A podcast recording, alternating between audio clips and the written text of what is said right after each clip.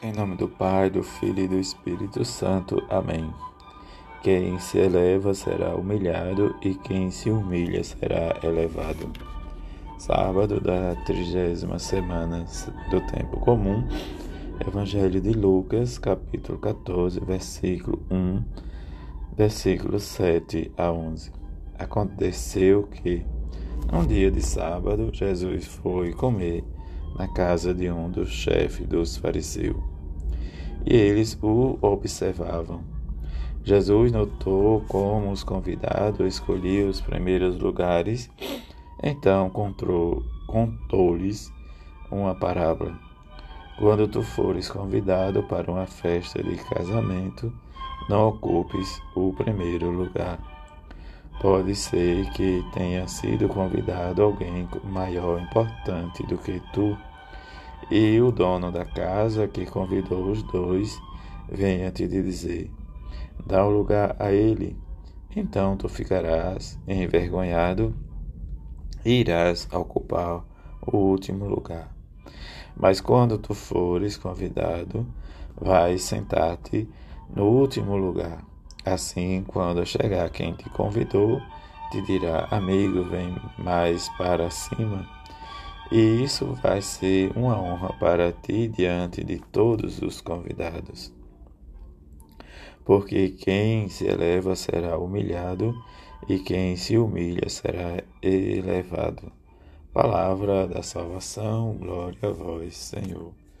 Hoje a igreja celebra a memória de São Carlos Barromeu, bispo. Carlos, 1538 a 1584 arcebispo de Milão, desenvolveu em uma vida relativamente breve, intensa atividade pastoral, consumindo suas energias no empenho ascético da caridade e na reforma da Igreja. Pertence aos grandes promotores da renovação da fé e nos costumes sancionado pelo Concílio de Trento. Sua ação reformadora estendeu-se à disciplina litúrgica do rito romano e ambrosiano, à catequese e ao cuidado dos pobres.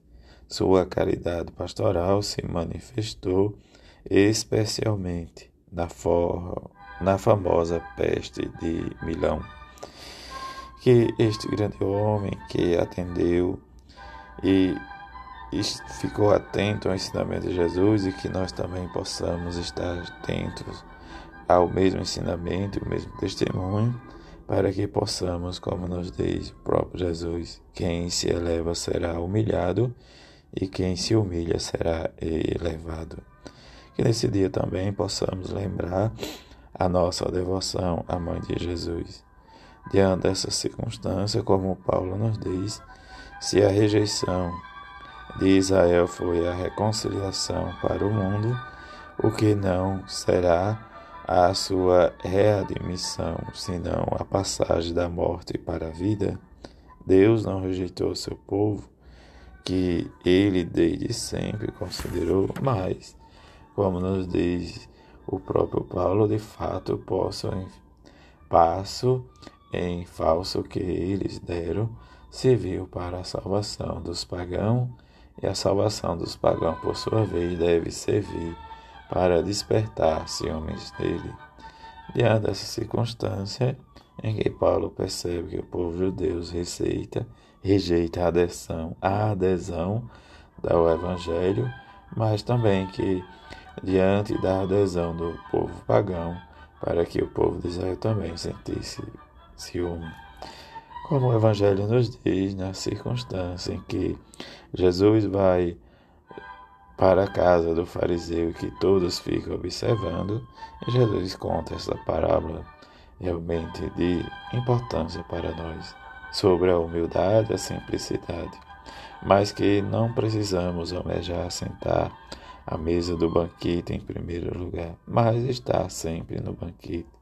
A festa de casamento nos leva realmente como símbolo indicativo para uma linguagem nupcial, estar sempre com Deus. E nesta linguagem, Deus nos faz com que, na humanidade de seu Filho, nós realmente nos sentimos acolhidos e a viver e experimentar, como o próprio Evangelho nos diz, não querer sempre os primeiros lugares, mas realmente estar à festa.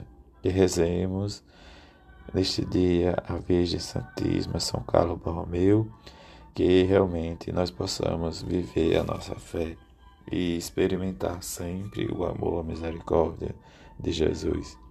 Que esta festa nos abra sempre as portas para viver sempre e almejar sempre a vida eterna ou a nova Jerusalém celeste.